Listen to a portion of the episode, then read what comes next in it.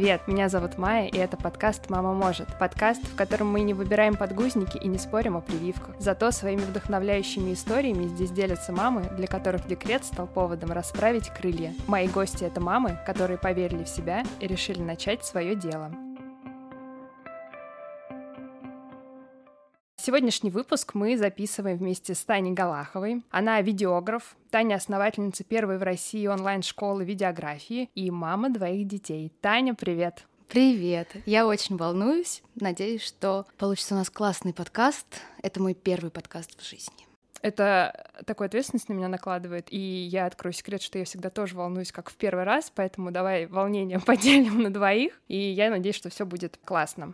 Я очень рад тебя видеть. Спасибо, что ты согласилась поучаствовать, несмотря на такую адскую жару в Москве. И мне хочется перенестись во времени немножко назад, чтобы наши слушатели узнали, с чего началась твоя история, с чего бы ты хотела ее начать рассказывать. У меня очень длинная романтичная история, на самом деле, и она началась э, лет в 13, когда я сперла у мамы фотоаппарат. Я постоянно фотографировала каких-то божьих коровок, бабочек. Меня это очень вдохновляло, и я не могла удержаться и брала мамин фотоаппарат то и дело на какие-то встречи с друзьями. В конце концов, я его потеряла. Мама очень разозлилась и сказала, что я должна немедленно что-то предпринять для того, чтобы вернуть ей деньги за камеру. Мне пришлось вернуть деньги за камеру, да, и помимо этого я купила себе свой собственный фотоаппарат. Я пошла раздавать листовки. Была такая компания, может, она сейчас есть, Фабрик окон. Я стояла около метро. Это было все не очень симпатично, и вместе с бомжами я грелась там в переходах. А, но зато у меня появилась э, пара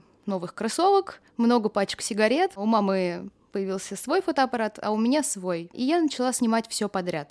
Прям вообще все подряд. Как мы на лавке с друзьями пиво пьем, как мы ходим в музеи, себя в каких-то зеркалах. То есть э, тогда ведь не было смартфонов. Нельзя было просто достать камеру из кармана и снять сторис. Ну, и это поэтому... целое дело, да. Нужно было зеркалку таскать или какой-то Я принцип, всегда с собой... скидывать куда-то, провода вот эти все бесконечные. Я всегда с собой носила зеркалку, бесконечно. Она была моим главным аксессуаром. Вместо пусиков и сережечек у меня была зеркалка с собой. Всегда на шее висела. Вот. А потом я решила становиться мультипликатором, потому что у меня были опыты, я снимала, прогуливая школу, на полу, в туалете, мультики пластилиновые про Элвиса Пресли, про одинокого алкоголька у меня был мультик. Вот, тоже в качестве какого-то эксперимента, и это была такая прокрастинация, чтобы не ходить на скучные уроки. Но я решила, что мультипликатором, наверное, мне не стоит быть, а не усидчивая, и пошла на тележурналиста учиться. И так вышло, что буквально через пару месяцев я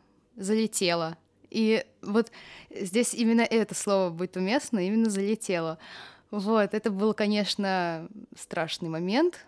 А, я была шокирована, потому что у меня не было естественно, никаких гарантий на будущее. Я понимала, что вот я первокурсница. Я работала ведь еще год перед тем, как поступать на тележурналиста курьером с 8 утра и до 6 вечера, а с 6 вечера до 10 я сидела в колл-центре и обзванивала несчастных барышень с Авито. Это была такая холодная база, мы им предлагали косметику, дошили. Вот, тогда я научилась продавать, мне кажется, то, чем я сейчас иногда тоже занимаюсь, когда мы делаем школу. Это, собственно, все, что у меня было, какие-то накопленные сбережения за год на обучение в институте, и никакого образования, никаких... Э, не было места, где бы меня ждали, чтобы я там работала, и никаких декретных денег, и э, умопомрачительно ужасные отношения с э, мужем.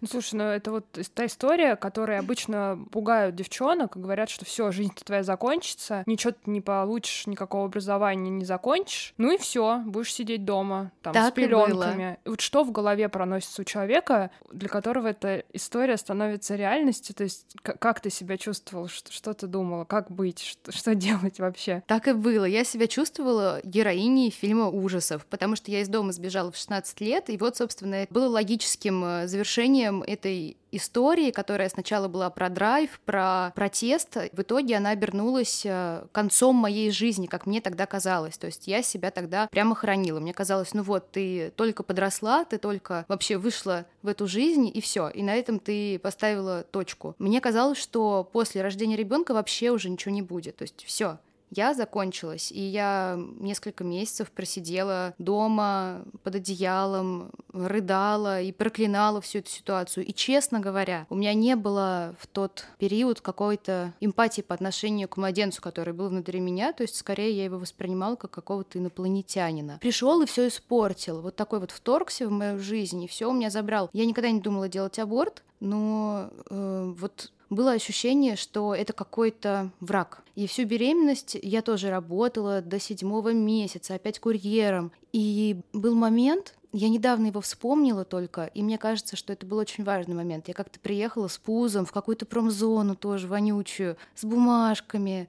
и говорю, ну все, вот возьмите, распишитесь. Обычно мы не воспринимаем курьеров как людей. И также на меня смотрели как на функцию, а не как на человека. И даже при том, что я была беременна, никого это сильно не волновало. А тут женщина, какая-то очень добрая такая, и она посмотрела мне говорит, вас Таня зовут? знаете, Таня, у вас все обязательно будет хорошо. Ну, я как-то засмущалась, замялась, она говорит, нет, вот точно вам говорю, все будет хорошо. И потом я шла с наушниками какими-то проводными, дешевыми, и слушала какую-то музыку, и в меня глубоко засели эти слова, я прям подумала, а может и правда. Потом много лет прошло, и я совсем позабыла про этот случай, вот недавно только про него вновь вспомнила и рассказываю. И так случилось, что когда Добрыня, вот мой первый ребенок, старший сын, он родился, все оказалось совсем по-другому. Оказывается, вообще моя жизнь только началась, когда он родился. Ощущение от общения с ним до его рождения и сразу после два вообще совершенно разных ощущения. Когда я его впервые увидела, когда я, наверное, смогла его осознать, может быть, это были не первые секунды, чуть позже, потому что у меня был травматичный опыт э, с первыми родами, а, чуть позже, но я сразу почувствовала, что мы с ним команда, что это мой друг, что он не желает мне зла, и что нужно обязательно о нем позаботиться. И вот это момент, когда сместился фокус с я на кого-то другого, может быть, впервые в жизни. Потому что до этого было я несчастна, я страдаю, мне не повезло, что мне теперь делать? Тут вдруг проснулось вот это материнство, которое на самом деле все вокруг преобразило. А сколько тебе было лет тогда? 19. Просто рассказываешь такую историю, и вообще такие трансформации у тебя в голове происходили. То, как ты к этому относилась, ну, блин, в 19 лет это все, мне кажется, в сто крат просто увеличено. Это не взрослый человек, который такой осознанный, я читаю книги, так произошло что-то, это опыт. Нет, это просто все какой-то винегрет в голове, причем такой серьезный. Просто зная, какой путь ты прошла и куда ты сейчас пришла, о чем мы сейчас, в общем-то, и поговорим. Это просто колоссальная работа. Ты большая молодец, это прям заслуживает уважения, это очень круто. Я думаю, что как раз вот твоя история и поможет кому-то вдохновиться, может быть, посмотреть иначе на свою собственную ситуацию, потому что у всех они вроде бы разные, но сводятся к одному знаменателю зачастую. Поэтому расскажи, что же тебе помогло найти себя, и вот как ты пришла к видеографии, как это все вообще получилось? Так вышло, что после одного года в институте я умела только монтировать в программе Final Cut. И у меня был фотоаппарат. И это были все мои навыки, которыми я обладала. Э, я засела в довольно глубокий такой среднестатистический декрет. Всю беременность мы не общались с моим бывшим на данный момент мужем. Когда родился ребенок, он как-то нас обратно сблизил, и поэтому я была под крылышком. Мне довелось это пережить все-таки единожды, и думаю, что такого декрета у меня уже не повторится, потому что сейчас у меня есть профессия, от которой мне не хочется даже на какие-то периоды отказываться. Вот, но полтора года я просидела в декрете, и было, конечно, скучновато.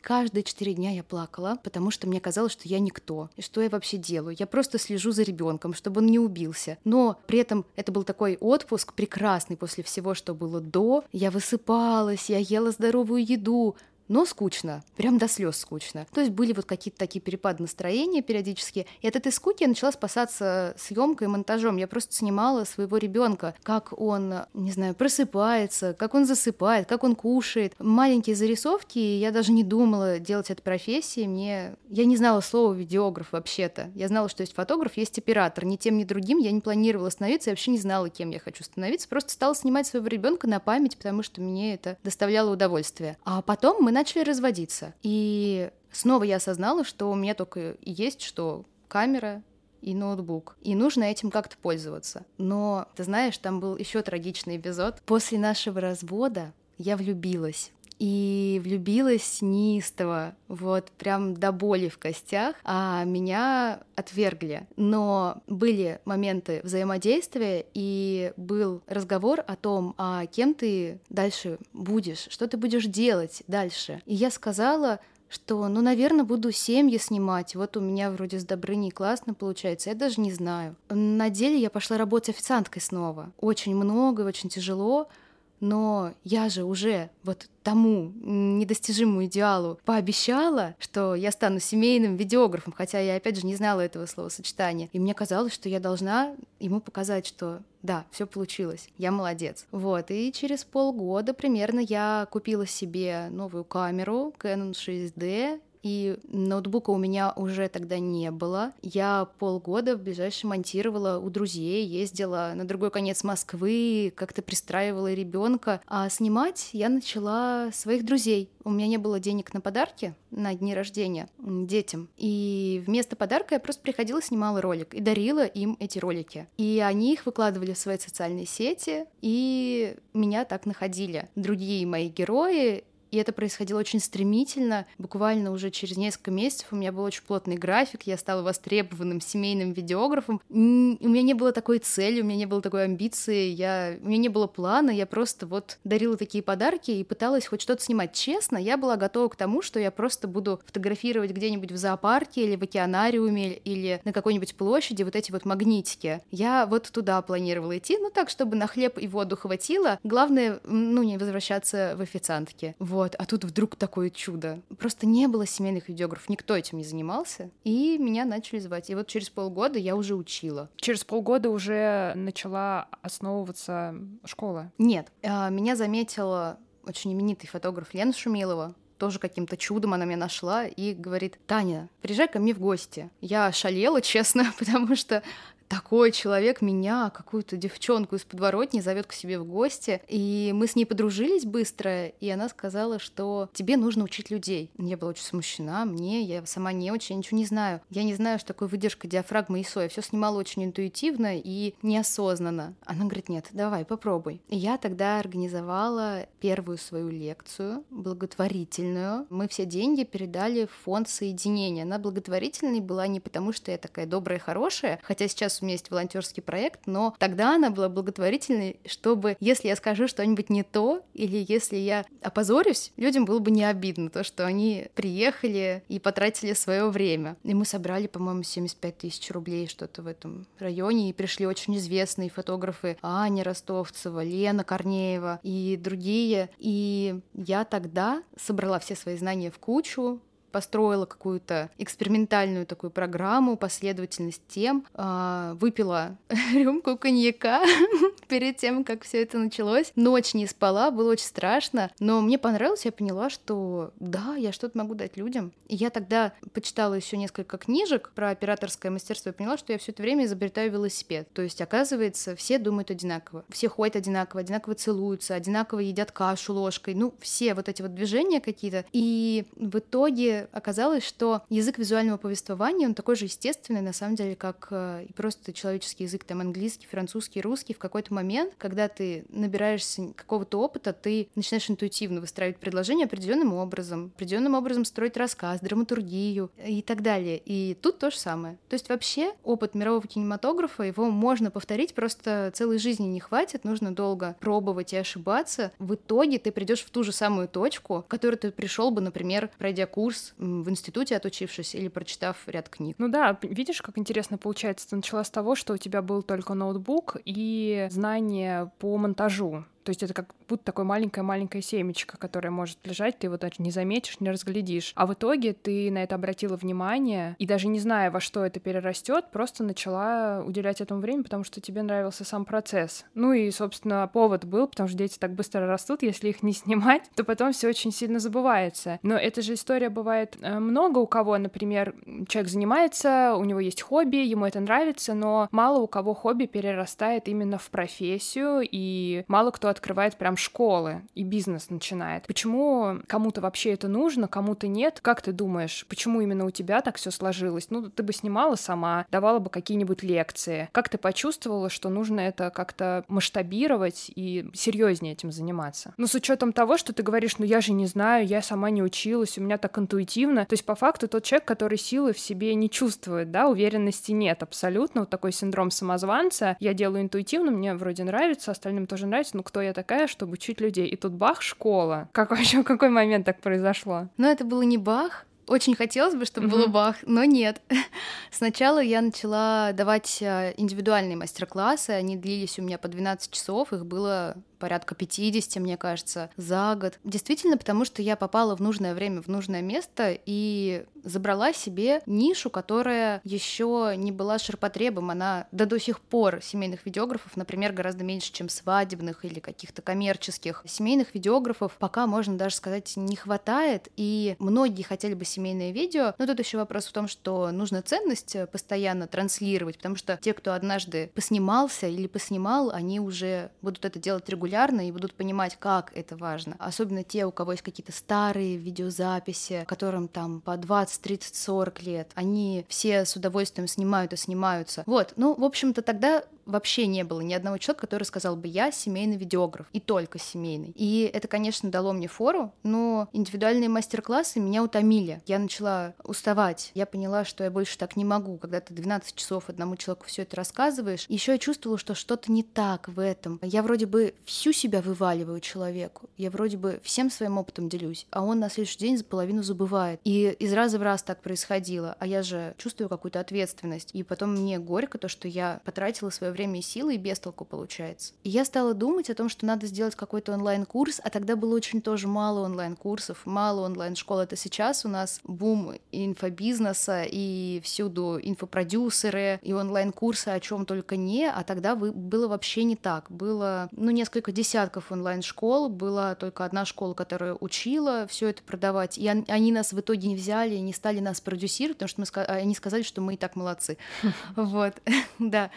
И я стала думать о том, как сделать курс, но мне все это казалось очень сложно. Опять же, у меня не было опыта ни в продажах, не было опыта в организации, в работе с командой. Меня это все пугало, и я очень долго топталась на месте, очень долго тормозила и не видела решения. Я общалась то с одними, то с другими. Вот это, мне кажется, кстати говоря, очень важный лайфхак. Я и по сей день продолжаю это делать, и это прям мой большой совет, который мне хочется, чтобы все услышали, кто хочет э, что-то новое открыть, сделать, и почему-то не решается, почему-то не может найти себе точки опоры, это прям не бояться спрашивать совета у экспертов, которые, может быть, даже не совсем из вашей области. Я к кому только не бежала, я писала всем подряд, знакомым знакомых, каким-то людям, которым было очень страшно и стеснительно написать, каким-то гуру своим, а, каким-то друзьям. Просто у всех постоянно выщипывала эту информацию. А можно ли так? А можно ли так? Кто-то опровергал какие-то мои гипотезы. Кто-то мне говорил, что а вот в этом стартапе было вот так здорово, тебе бы, наверное, это пригодилось. Вот, я так собирала, собирала этот опыт, и когда я поняла, что я достаточно осведомлена, я решила делать курс, и, видимо,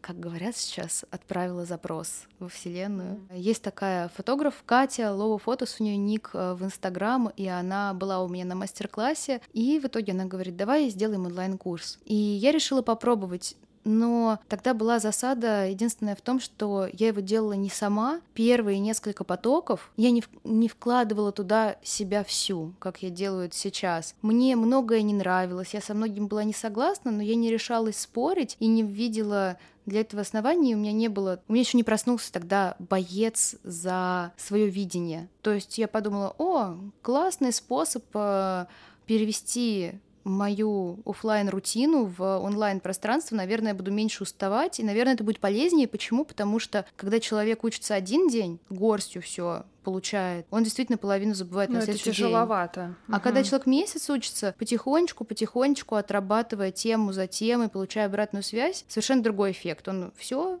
э, забирает в итоге себе, и оно с ним остается, он сам становится экспертом. Я подумала, о, круто, но это был не мой проект. То есть я в нем работала скорее, или работала вместе, но даже партнерство я не чувствовала тогда. А потом Я очень устала после четырех потоков, в которых было там по 100 человек, много было у нас учеников. Как они меня находили, я не знаю. Я особенно тогда не занималась своим продвижением, но тогда и в Инстаграме все было попроще. Можно было снять историю про блогера, и вот у тебя уже поток набран. Вот. И я уехала на Кипр на неделю без ноутбука и фотоаппарата. И я помню, как я стою на балконе, смотрю на закат и вижу внутри своей головы образ школы, вот именно уже моей школы видеографии, в которой куча разных курсов, а, мы учим разным направлениям, разным приемам, а, снимать на разные фотоаппараты, монтировать в разных программах. Вижу уже фирменный стиль, вижу способ взаимодействия с а, учениками, даже вижу, вижу путь ученика от э, первой встречи с э, информацией про курс до выпускного. Вот как-то в этой пустоте у меня образовалась эта идея. Но я хочу сказать, что если бы я просто вдруг взяла и придумала до того, как я получила опыт работы с... Ну, если бы у меня не было этого опыта, я бы, безусловно, никакую школу не открыла. Поэтому я очень Кате благодарна за то, что она меня прямо за шиворот втащила в мир онлайн-образования. Я думаю, что здесь была еще и проблема в темпераментах то есть во мне вот эта волчица очень долго дремала, потому что были очень созависимые, сложные отношения с бывшим мужем. Я там была такой тотальной жертвой, и там было много насилия, а, много было сложного. Мне было очень неуютно вот в роли сильного человека который берет ответственность э, на себя. И я очень постепенно к этой роли шла. Хотя это вроде бы классная роль, но я-то привыкла страдать, я-то привыкла жаловаться, я привыкла не мочь, а тут э, вдруг тебе нужно отказаться от всех козырей, которые дает тебе положение жертвы, от всех этих бонусов, которые находятся в этой зоне комфорта. Это было сложно. Конечно, сама по себе, если бы меня никто не втащил во всю эту историю, я бы, может быть, не решилась или решилась бы гораздо позже. Ну да, на самом деле, вот э, ты начала говорить о том, как важно разговаривать с людьми, о том, чем ты занимаешься, задавать вопросы, ведь это тоже наращивает такой социальный капитал в виде людей, которые знают, о, Таня есть, она там что-то снимает. Ну и, в общем, пошла история такая, которую уже не остановить, это очень важно. Действительно, особенно для тех, кто сомневается в себе, ну и для тех, кто не сомневается в том числе. А вот ты начала говорить про учеников, что у вас было много учеников. А кто, вот какой портрет вашего студента, то есть кто приходит сейчас именно в твою школу, давай сейчас про твою школу поговорим чуть-чуть. Кто приходит на курс, зачем вообще этим людям видеография? У нас долгое время, 4 года существует курс семейное кино и 3 года школа, и все это время точкой входа в микроклимат нашего проекта был в основном курс семейное кино. Это мой авторский курс, который как раз-таки был рожден из этих индивидуальных индивидуальных мастер-классов, из моего субъективного опыта. И на этот курс, конечно же, шли ко мне не художественным приемам учиться, а учиться им у меня через мою призму. И поэтому наши ученики, они всегда отражали они всегда отражали мою личность в тот или иной период. Очень интересно, что ученики третьего потока сильно отличаются от учеников одиннадцатого потока, а ученики одиннадцатого от семнадцатого, а ученики семнадцатого от двадцать первого. И они все очень разные. И если проанализировать, то выходит так, что то, что я транслировала в социальных сетях, то, из чего состояла моя жизнь, кто-то на это откликался, ему это было понятно, он чувствовал какую-то родную душу. И он шел, потому что учиться идут не столько к профессионалам, э, сколько к тем, с кем хочется побыть рядом. Ну и к близким по духу да. людям. Ну да, это же вообще известная такая тема, когда идут именно к, ну как к наставнику, можно так сказать, да. к проводнику в тот мир, о котором тебе хочется узнать побольше. И тут даже не важно, насколько там человек молодой или старый, там опытный или только начинает. Если ты чувствуешь, что, что ты с ним на одном языке разговариваешь, то контакт пойдет, и мне кажется, это намного продуктивнее, да, получится. Да, и мы все как друзья. Ну, в основном, конечно, были разные истории. В основном это очень поддерживающее, очень дружное, очень такое семейное сообщество получилось у нас. У нас больше двух тысяч выпускников. Получается, что по большей части эти выпускники они так или иначе рано или поздно проходили через мой авторский курс, они все друг друга знают. Человек может приехать в какой-нибудь Красноярск из Санкт-Петербурга и найти себе там единомышленников, с которыми он будет общаться так, будто бы он их знает уже 10 лет. Это происходит постоянно. У нас большие встречи в Питере, постоянно по 25 человек собирается. Вот мы сейчас фестиваль будем делать, и вообще со всей России, и не только из России будут приезжать ребята, и они все очень связаны друг с другом, потому что это действительно люди, которые не случайно пришли, они пришли на авторство. Они все немножко похожи. Я похожа на них, они похожи на меня, и мы все похожи друг на друга. Вот это точно. И поэтому очень комфортно в такой среде и мне находиться, и им. Но возникла сложность в том, что в школе меня все это время было очень много. Я не планировала делать школу как, как место, где я вот где-то на вершине, а где-то внизу все остальные курсы, потому что я действительно не могу научить всему. И у нас работают другие преподаватели, крутейшие ребята, просто они не блогеры, и к ним не так охотно идут, как ко мне на курс. И они всегда э, немножко проигрывают вот в этой вот борьбе со мной. На какой курс пойдет человек? Ко мне или к другому преподавателю. И я поняла, что нужно уходить из роли преподавателя, и на ближайший год я себе запретила набирать потоки. Именно для того, чтобы дать воздух другим авторам, чтобы они смогли максимально проявиться. И вот сейчас я пойду учиться как раз для того, чтобы эти курсы про них рассказывать людям, лучше, потому что мы очень круто делаем начинку. У нас все очень структурировано, наполнено, у нас идеальная обратная связь, там в течение 15 минут мы максимум в чатах на все вопросы отвечаем, никакой токсичности, никаких оценок, там пятерок, двоек. Ну, то есть э, все здорово внутри, начинка классная, мы ее полностью проработали, у нас большая команда администраторов, э, кураторов, вот, но мы пока не очень умеем об этом рассказывать так, чтобы это соответствовало тому, что внутри, чтобы рассказ снаружи звучал достойно, потому что мы пока немножко недостаточно громко говорим, недостаточно четко, недостаточно внятно. Вот, и мне хочется, чтобы школа стала таким вот э, местом, где все преподаватели звезды. Вот это сейчас моя цель на ближайшее время, пока у меня это не получилось. Пока есть Таня Галахова, есть остальные преподаватели. Это мне прям очень не нравится, мне это не устраивает. Хочу, чтобы все были мы классные и одинаково яркие, одинаково востребованные. Вот такая вот история. Ну, я надеюсь, что да, у тебя это обязательно получится, потому что, как мы вот до записи с тобой успели немножко обсудить, какая бы классная идея ни была, если они как-то неграмотно донести людям, ты-то знаешь, как это здорово изнутри, но люди-то не знают, и если угу. ты об этом плохо расскажешь, то мало кто сможет познакомиться поближе с начинкой, как ты говоришь. Смотри, то есть получается, что люди, которые приходят в школу, они могут после курса коммерческой съемкой заниматься, например, но и также съемки для себя, то есть не обязательно это будет связано с профессией. Давай немножко поговорим именно с такой практической точки зрения про мам и про видеосъемку, потому что для меня по такому стечению обстоятельств сейчас это актуально как никогда. Потому что недавно я поняла, что фотографиями я не могу отделаться.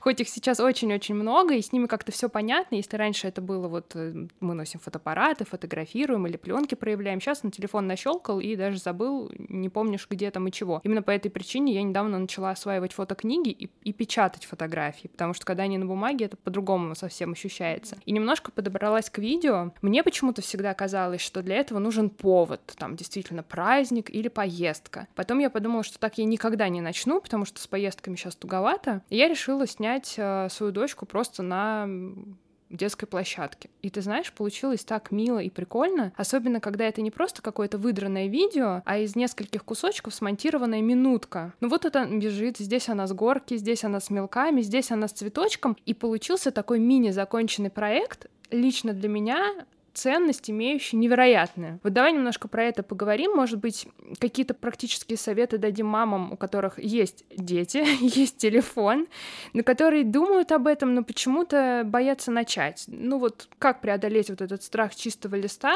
как поснимать своего ребенка, потому что действительно время летит очень быстро, и эти видео через там 5-10 лет, они будут, ну, просто на вес золота. Я всегда говорю, две фразы. Это два девиза нашей школы и курса девиз школы — это лучше сделать, чем не сделать идеально. При этом мы стараемся в наших учениках взращивать ответственность за каждый кадр, монтировать осознанно. Вот знаешь, не в трансе каком-то таком, э, в медитации, вот как я творец, я так вижу, а чтобы они могли каждый свой кадр объяснить, оправдать если их спросят, почему здесь такая склейка, чтобы они могли за нее ответить, даже если она нарушает все правила. Вот, но все равно лучше сделать, чем не сделать идеально, потому что это будет опыт. И это к теме праздников и поездок. Да, у нас есть такая традиция, что видеографы зовут в основном на свадьбу. Так сложилось исторически в нашей стране. Но на самом деле я считаю, что это максимально несправедливо. Свадьба один раз в жизни.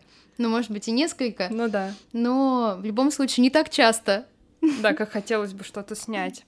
Вот, и этот э, день, он обычно наполнен волнением, но это даже на лице э, считывается сжатые зубы, скулы, какие-то заломанные руки, и не всегда в свадебный день удается вести себя естественно. И потом это один день. Но как можно столько ресурса на один день выделять? Всем кажется, ну что снимать у нас дома? Да, у нас тут ремонт какой-то не такой, у нас здесь э, плитка в ванной какая-то несимпатичная. Не идеальная картинка. Угу. Да, и вообще, кому это нужно и зачем? А на самом деле именно оно и нужно, потому что вот, это наша основная жизнь, 99,9% времени, наш быт. И эта попытка, может быть, сбежать от реальности, когда мы снимаем только праздники, только поездки, как будто есть только они, как будто мы э, искусственно их подчеркиваем, а остальное мы выметаем из своей жизни как неправильное, нелюбимое. Что-то недостойное, да, оказаться? Недостойное, угу. да, оказаться в архиве. Но на самом деле именно оно важнее всего. А, через 20-50 лет, когда вы будете смотреть эти видео,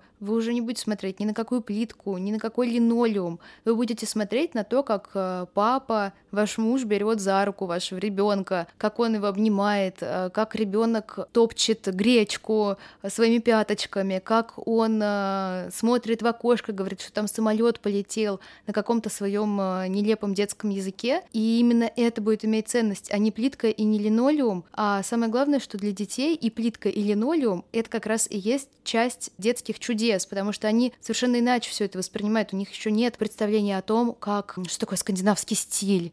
А, в Пинтересте и... они не сидят. Они в Пинтересте, да-да-да, не сидят.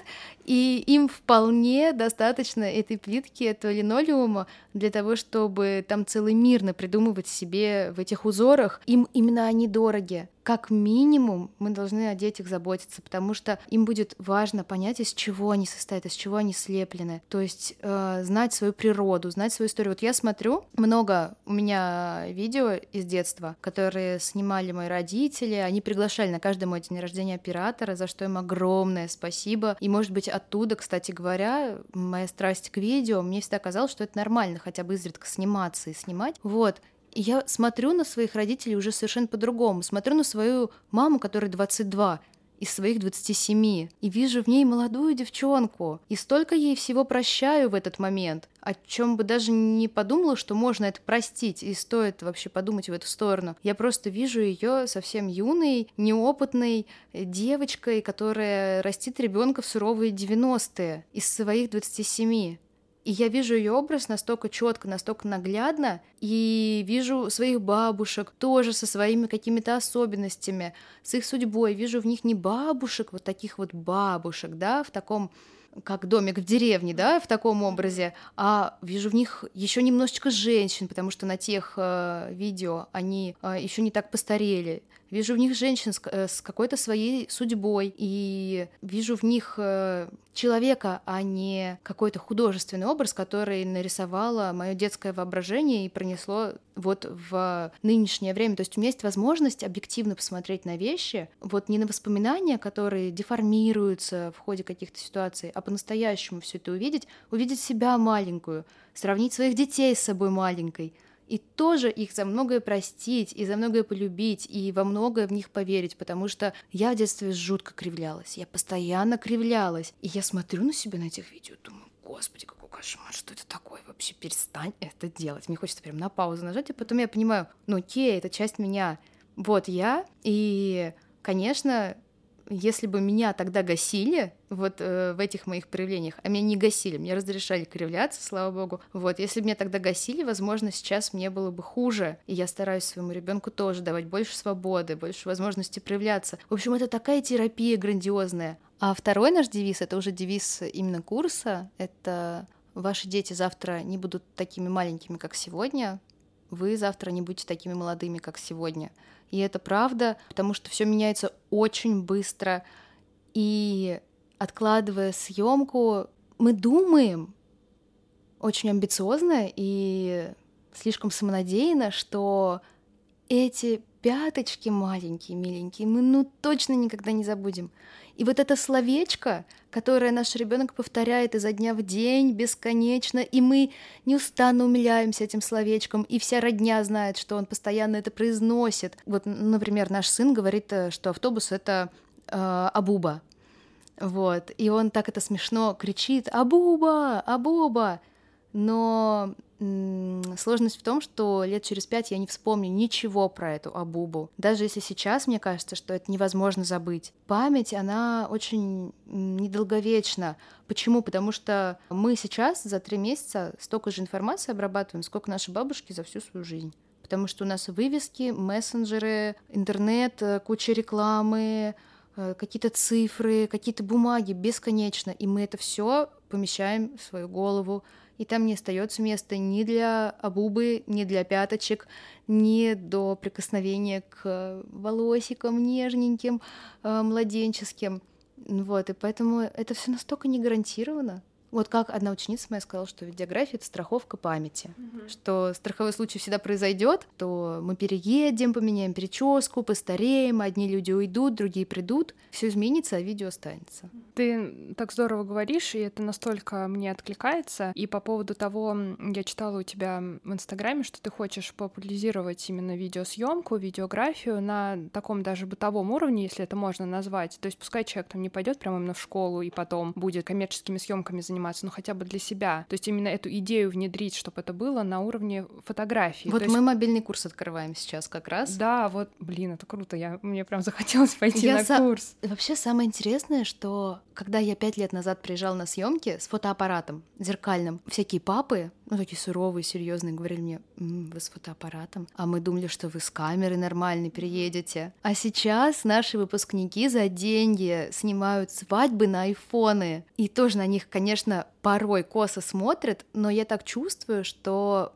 вообще-то, скорее всего, лет через пять это будет абсолютной нормой. И я сейчас снимаю, вот у меня iPhone 12, где-то с 11 уже все, э, айфона все изменилось. Да, можно. Да, хотя у меня и на восьмерку были классные ролики, то потому что главное все-таки художественные приемы, а не техника. Но 11-12 это уже прям камера. И они снимают реально лучше, чем многие зеркалки и старенькие без зеркалки. То есть они прям мощно снимают, они могучие. Там очень классные режимы, если все это уметь настраивать, применять. В общем, я считаю, что за мобильные видеографии прям будущее, хотя мне сложно это осознавать, потому что, ну, столько сил вложено в камеру, столько с ней пережито, и столько возможностей она, конечно, дает. Но я не знаю, может, и камеры будут развиваться, и что-то сверхъестественное появится, но я думаю, что мобильная видеография перестанет быть чем-то второсортным. То есть мне кажется, что это прям классный рабочий инструмент, абсолютно равноценный какой-нибудь э, средненькой камере. Я с тобой соглашусь, потому что, возвращаясь к первому девизу, что лучше сделать, чем сделать идеально, не обязательно покупать дорогущую технику, чтобы именно поснимать на телефон и просто попробовать попробовать свои силы, нравится, не нравится, а зная по себе, это так затягивает, и эти результаты, просто у меня дочка любит смотреть еще про себя, она мультики да, как-то не смотрит, любят. а вот видео про себя она любит смотреть, и мне кажется так здорово, если она пронесет вот эти воспоминания о себе маленькой, потому что я себя помню, ну, мне, наверное, было достаточно много лет, ну, может, там 5-4, ну, как-то вот из младенчества какого-то раннего я вообще себя не помню. И действительно, вот эти движения, они неповторимые, неуловимые, и по поводу страховки памяти 100% так, и мне тоже хотелось бы донести это до многих слушательниц. В основном мамы слушают подкаст, поэтому если вы сомневаетесь, попробуйте. Это действительно очень круто. Попробуйте просто на площадке снять, и вы увидите, как советы. это здорово. Советы. Давай да, советы. Да. да, ну давай практические советы. Давай, дадим. а я сейчас открою только один, одну переписку, потому что у меня прям они практически а, все прописаны.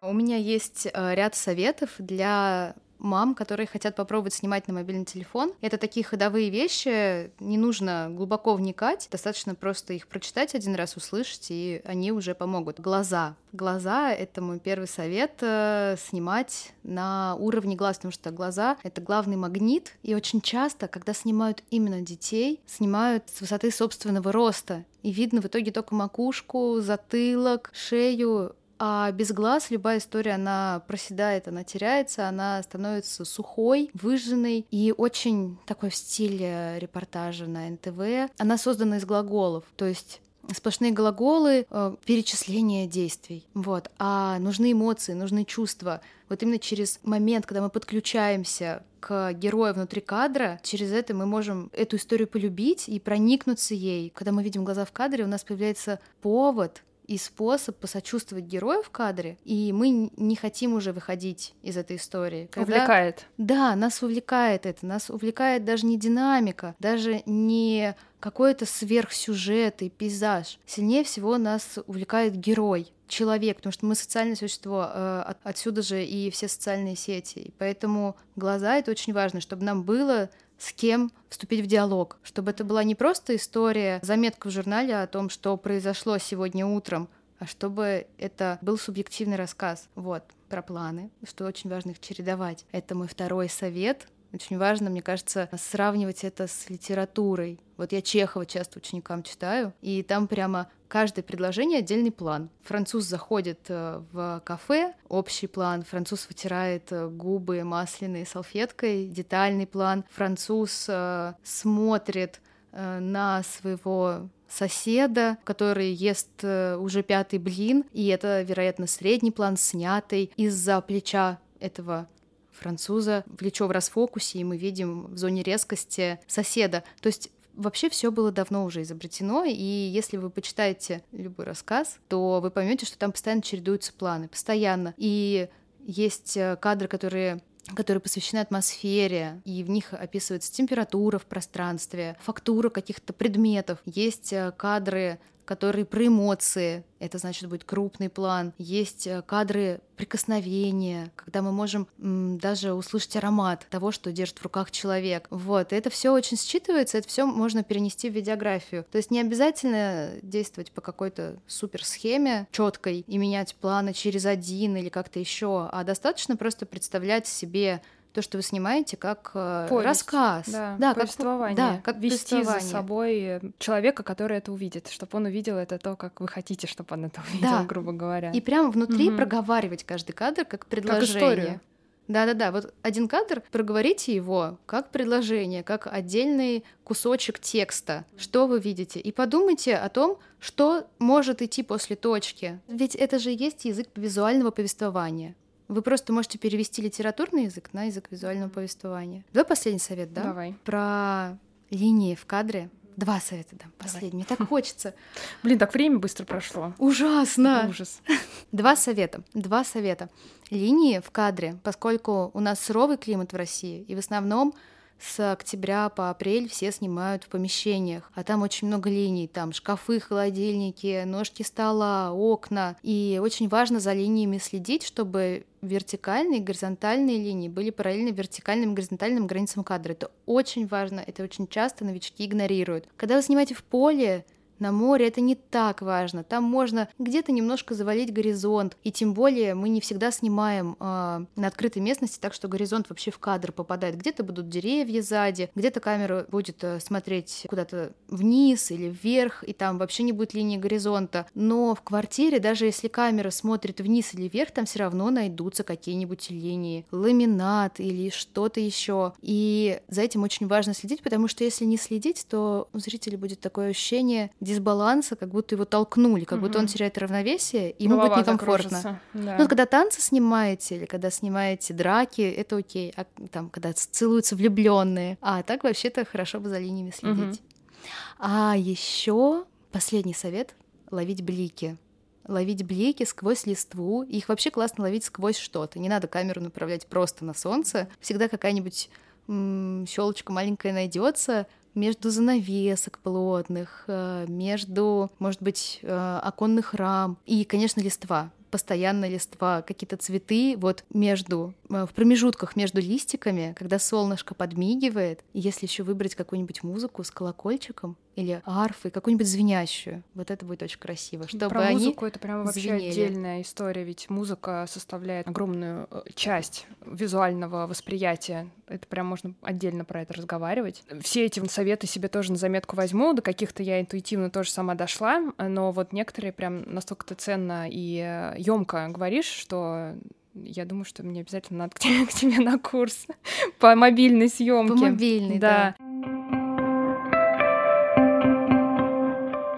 Сейчас у нас время рубрик. Первая рубрика называется «Совет свой себе посоветуй». То есть мы сегодня много советов дали тем, кто хочет попробовать и начать. Но вот какой совет ты бы дала самой себе в какой-то трудный период э, времени, и он бы тебе тогда очень помог, чтобы ты могла вот сказать себе? Ты делаешь все, что ты можешь сделать. Ты неплохая мать, ты неплохой предприниматель, ты неплохой друг, ты действуешь настолько хорошо, насколько ты можешь, имея свой опыт — в данный момент. Если через неделю тебе покажется, что ты сделала огромную ошибку, это значит, что ты получила новый классный опыт и стала лучше. Но в тот момент ты сделала все э, наиболее лучшим способом. Угу. Ты, ну, то есть в моменте ты... Ты неплохая.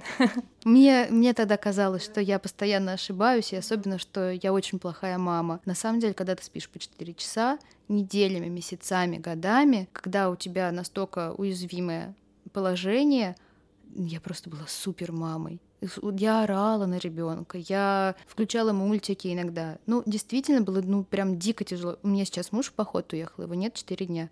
И я пару раз себя поймала вот на том, что я э, в таком состоянии, приближенном к тому, что было со мной тогда. И сразу больше агрессии, сразу сложнее, только тогда я в этом жила постоянно. Это вообще хорошо, что я просто не сошла с ума и, ну, не пошла к психиатру в какой-то момент, не было повода. Это уже очень круто, я считаю, большая победа. В общем, я бы себе сказала, ты ок. Следующая рубрика — это вопрос от прошлой участницы прошлого выпуска. Это была Лиза Сурганова, главный редактор «Кинопоиска». И так совпало, что, мне кажется, этот вопрос очень подойдет к нашему сегодняшнему разговору. И вот что она спрашивает. Сейчас у тебя уже есть дети, но думаешь ли ты когда-нибудь о том, что было бы, если бы их не было? Не жалеешь ли о том, что решила рожать детей и заводить семью? О боже, мне как кажется, так вышло, что этот ты вопрос... представляешь? Мне кажется, он достаточно, конечно, такой сложный для ответа. И мне кажется, многие мамы себя ругают за то, что они могут задумываться, да, на этот счет. Но вот если так, как ты для себя ответишь? Я просто об этом бесконечно со всеми подряд разговариваю все последние две недели. Вот именно об этом. Серьезно? Да, это просто что-то И как какое-то. ты ответишь? В общем, я поймала себя на мысли, что у большинства женщин случается так. Они до 30 лет живут просто как взрослые, как женщины, сами по себе, сами для себя, для других, но они не матери. И когда они становятся мамами, э, для них это становится поводом для кризиса. Им сложно принять себя в роли матери часто бывает, даже если они этого хотели. То есть им приходится привыкать, находить новых друзей, новую компанию, даже менять стиль одежды, не знаю, курсы они начинают другие совершенно проходить, интересы меняются, из с работы уходят, меняют профессию, вот это все. Они себя открывают в роли мамы, а я себя никогда не открывала в роли не мамы. Вот в чем прикол. Я была подростком и сразу стала мамой. И я вообще понятия не имею, кто я вне роли мамы. Я с собой не знакома. И последние несколько месяцев я поняла, что я сейчас начинаю с собой знакомиться как со взрослым человеком. Это даже не про самодостаточность. То есть можно быть самодостаточным человеком в роли мамы, а просто про то, что я не понимаю, о чем я живу, когда я не с детьми, например. Я не умею общаться с женщинами, у которых нет детей. У меня нет э, таких друзей. Я не понимаю, чем они живут. Раньше мне казалось по глупости, что у них какая-то неполноценная жизнь вообще, что это какая-то полупустая жизнь. А потом я поняла, что нет, Вообще так тоже можно, это просто другой способ, и просто я так не умею, поэтому меня немножко триггерило. Mm-hmm. И сейчас я прям делаю все для того, чтобы так научиться. Я стала английским заниматься, с психотерапевтом сейчас хочу на хор пойти, еще в теннис хочу играть. И вообще всячески стараюсь выбираться куда-то без детей, проводить время в каком-то другом общении, к которому я не привыкла, в котором мне пока не очень комфортно, я стесняюсь. Как раньше я стеснялась роли матери. Кстати говоря, когда мне было 19, 20, 21, мне было очень сложно в обществе других мам. Мне казалось, что я как-то выбиваюсь из них. Сейчас я прям такая стопроцентная мамочка, которая хочет стать своей в стае людей без детей. То есть я не жалею о рождении детей. Но я понимаю, что тот момент, когда я родила детей, я упустила возможность познакомиться с собой не мамой. То есть у меня не было этого гэпа. И я хочу сейчас успеть это компенсировать. Какой бы ты вопрос задала следующей участнице? Мы не знаем, кто это будет, но что бы ты у нее спросила? Как ты считаешь, можно ли менять профессию после 40, насколько это рентабельно или, может быть, это слишком экстремально, экстравагантно и неоправданно? И вообще, что ты думаешь о том, что сейчас в таком стремительном нашем мире можно прожить сразу несколько жизней и поменять несколько профессий, а может быть даже и семей? Что ты об этом думаешь? Или нужно быть преданным и постоянным? Понятно, что у всех все по-разному, но как тебе кажется, нет ли в этой суматохе и возможностях менять все и кардинально какого-то подвоха? Или это круто?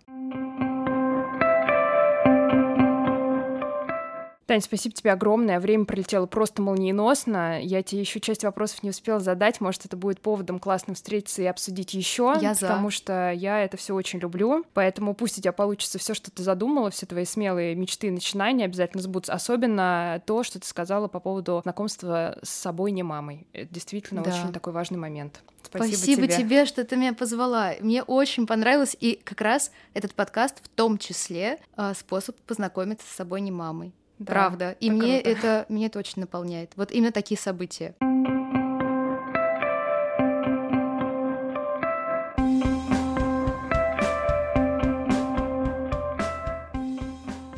Спасибо всем, кто дослушал этот выпуск до конца. Если вам было интересно, оставляйте отзывы и ставьте звездочки там, где вы слушаете подкаст. Подписывайтесь, чтобы не пропустить следующие выпуски. С вами была Майя, и помните, для мам нет ничего невозможного.